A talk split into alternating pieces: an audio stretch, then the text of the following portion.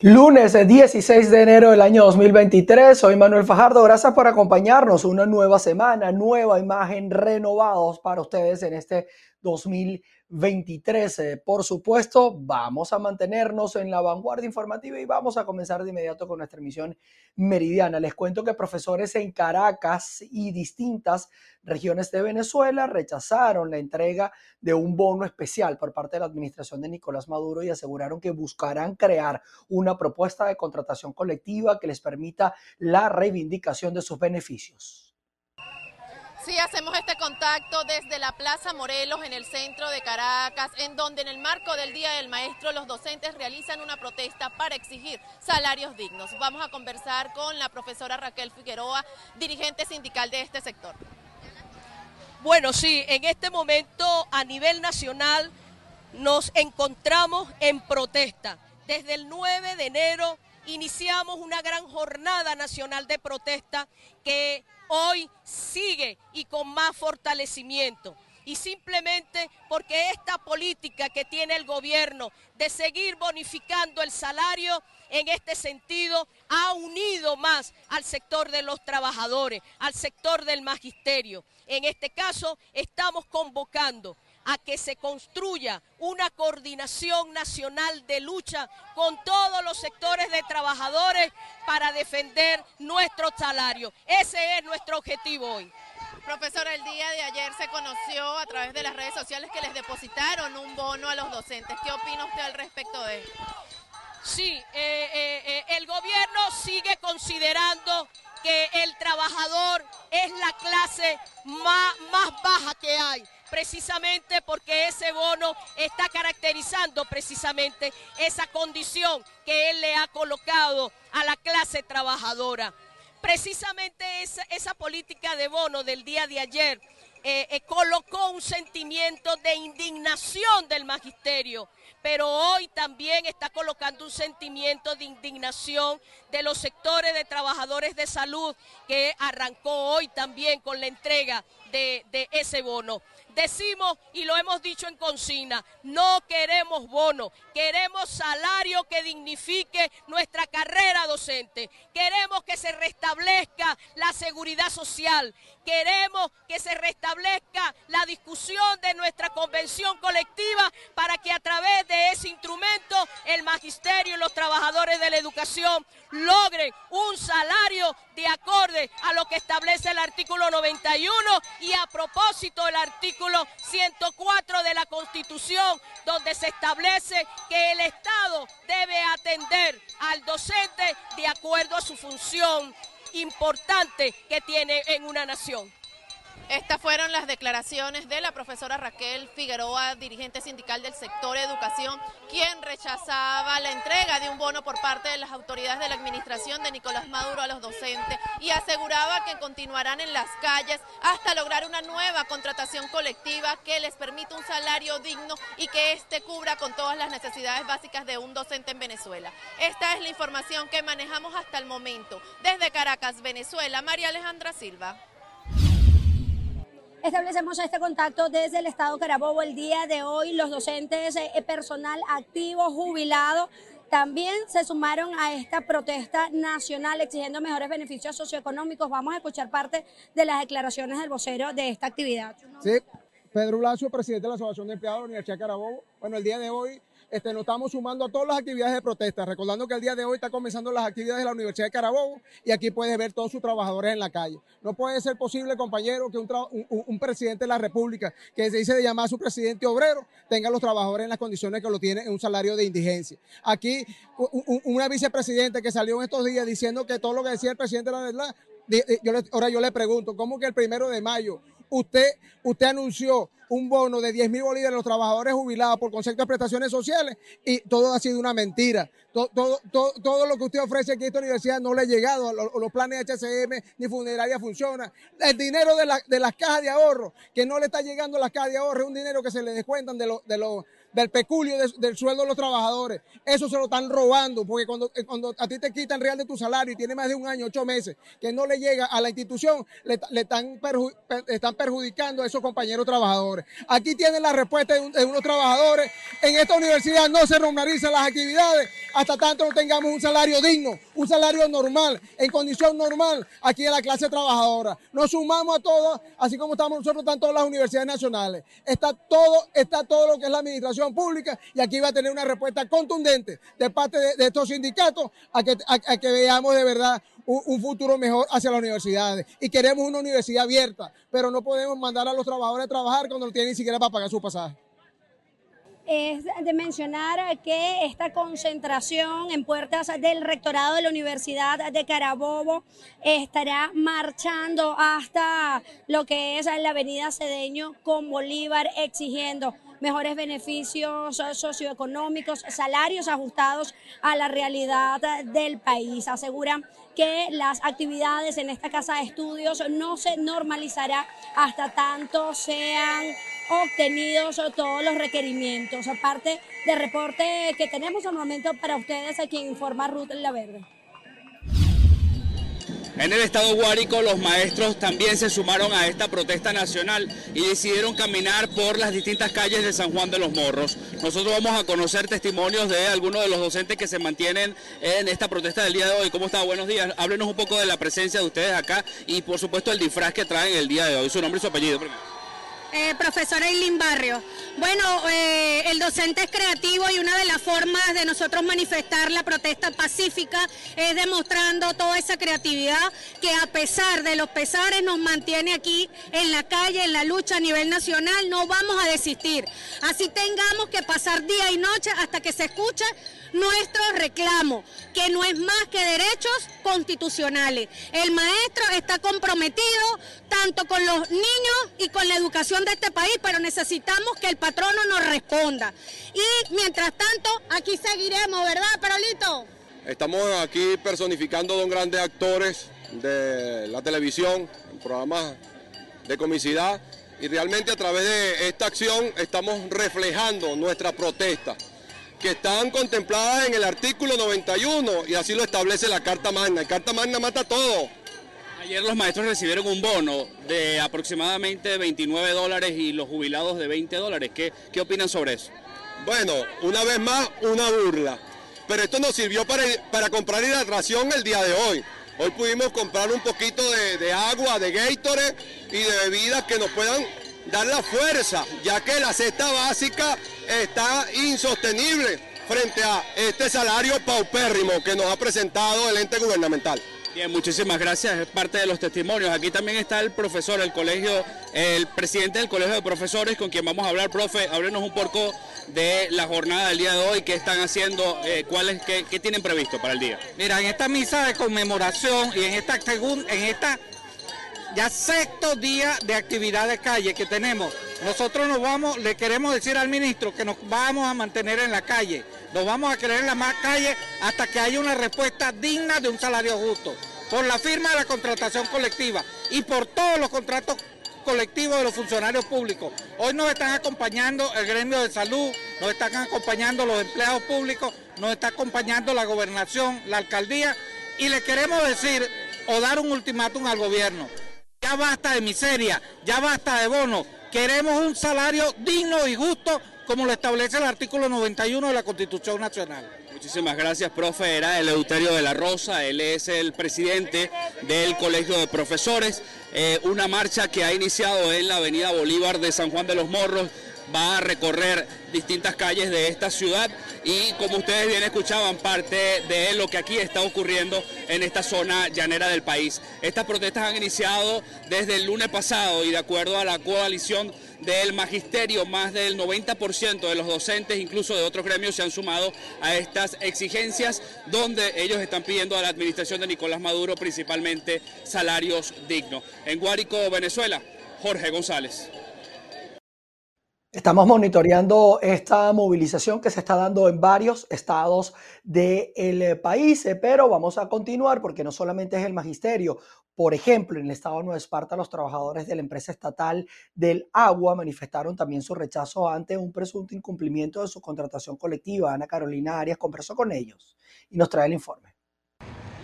Saludos amigos de BPI TV. En efecto, la conflictividad que se registra en el país en las últimas semanas se extiende a otros sectores. En este caso, los trabajadores de la hidrológica del Caribe en el estado de Nueva Esparta se pronunciaron hoy la representación sindical dando cuenta de su situación laboral y piden a las autoridades respuestas sobre los recursos que se obtienen por concepto de servicio, ya que las obras, a las pocas obras que se realizan, vienen con recursos de los ministerios nacionales. Escuchemos las declaraciones. Eh, tenemos años tratando de reunirnos con el ministro Marco Torres y con el presidente de Hidrocaribe, ingeniero Wilmer Moreno, los cuales han hecho caso omiso a nuestro llamado de sentarnos en una mesa para resolver nuestra problemática salarial. Aunado eso, la política hambriadora de estos dos señores que tienen con el sector hidrológico. No hay nada más Hidrocaribe Nueva Esparta, es la otra, las otras dos sucursales y el núcleo sur de Anzuate, que están en las mismas condiciones que está este, la sucursal Nueva Esparta. También tenemos que resaltar, no deben HCM, no deben el HCM, no deben los implementos de seguridad este, industrial y laboral.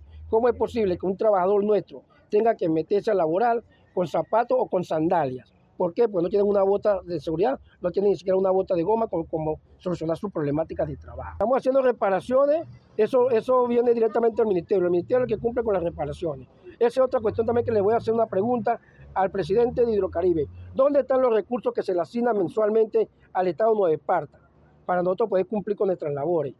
El presupuesto mensual que se otorga a Nueva Esparta, ¿dónde está? ¿Qué hacen con los recursos que se recaudan acá y se envían a Puerto La Cruz? ¿Qué hacen con esos recursos? ¿Lo desaparecen en qué? El pronunciamiento de los trabajadores es también por su preocupación en cuanto a que el ambiente laboral siga repercutiendo en la prestación del servicio, conociendo que la distribución del agua se mantiene como uno de los servicios más precarios de la región insular. Desde la isla de Margarita, Ana Carolina Arias. Protestaron en la Plaza Bolívar de la ciudad de Coro, en el estado Falcón, todo esto para exigir también la derogación del instructivo de la Oficina Nacional de Presupuesto. Buenas tardes, establecemos este contacto desde la Plaza Bolívar de la ciudad de Coro. El día de hoy el Sindicato de Médicos y Trabajadores de la Secretaría de Salud del Estado Falcón están protestando para exigir la derogación del instructivo ONAPRE, así como la dignificación del salario. Bueno, sí, hoy los trabajadores nos encontramos acá en la Plaza Bolívar para, en una protesta pacífica para solicitarle al gobierno nacional del presidente Nicolás Maduro un salario digno que nos permita vivir con dignidad, como lo, como lo establece el artículo 91 de la Constitución. Aquí estamos los trabajadores exigiéndole la derogación del decreto o memorándum circular 2792 del Ministerio del Poder Popular para el Trabajo, donde se nos violenta la progresividad y la integridad de los derechos sociales de los trabajadores. Aquí estamos solicitando al gobierno del presidente Nicolás una contratación colectiva justa que vaya de conformidad a las necesidades de los trabajadores y trabajadoras, no solamente en, lo económico, sino también en la protección social que debe tener el trabajador en cuanto a tener su medicina, cuando tener un juguete digno para sus hijos, en cuanto a tener una prima de transporte que le garantice llegar al transporte. Ahorita los trabajadores estamos pagando para llegar al trabajo, el salario no nos alcanza y no estamos de acuerdo con la bonificación del salario. El salario no puede ser bonificado, debemos tener un salario que vaya en progresividad con nuestras prestaciones sociales, que vayan con el bono vacacional, que eso repercuta en los aguinaldos o en los bonos de fin de año. Salud Falcón aquí está en la calle. Salud Falcón aquí está protestando con sus trabajadores y sus trabajadoras, con el sindicato de médicos, con todos los trabajadores que se agruparon a Salud Falcón y aquí estamos. Seguimos en la calle y vamos a seguir defendiendo el derecho de los trabajadores y las trabajadoras. Bien, muchísimas gracias. Es parte de la información que tenemos a esta hora desde el Estado Falcón. Continuamos con más de noticias de TV. Miren, nos vamos a ir hasta el estado portuguesa porque estudios psicosociales revelaron un crecimiento en el deseo que tiene esa población llanera por la formación universitaria, así como la formalización también de empresas para la procura de alcanzar mejoras durante este nuevo año. Así es, gracias por el contacto. Y es que el inicio de un nuevo año siempre representa una oportunidad para proyectar cuáles son esos objetivos que queremos alcanzar, así como los eh, desafíos que debemos enfrentar para poder crecer tanto a nivel personal como en sociedad. Es por ello que consultamos a un reconocido psicopedagogo de la región para obtener esas herramientas que nos permitirán consolidar estos objetivos y además conocer cuál es la visión actual del venezolano. Veamos. Ya la pandemia no es la excusa para no hacer. Entonces hoy, en el 2023, el venezolano asume, en especial el venezolano, un enfoque de formación continua y hablamos de que ahora los venezolanos sí están invirtiendo en habilidades blandas, como capacitarse en oratoria, capacitarse en educación financiera, capacitarse en emprendimiento, pero también buscar alternativas que en su momento fueron las tradicionales, como fue la educación universitaria formal. Hoy la universidad privada concentra la mayor población estudiantil y eso posiblemente es muy aspiracional, porque estamos hablando, estamos hablando de que con mucho esfuerzo y sacrificio la familia venezolana promedio está invirtiendo en la educación de su hijo porque considera que por mérito, es decir, por meritocracia, puede sostener una estabilidad en esos negocios propios que quieren crear. Las empresas ya no son emprendimientos, las empresas quieren pasar a ser empresas formales, están organizando su cultura organizacional, están estableciendo estrategias y protocolos de trabajo, están queriendo ser empleadores gigantescos. Y esto obviamente se debe a que, bueno, hay competencia en el mercado.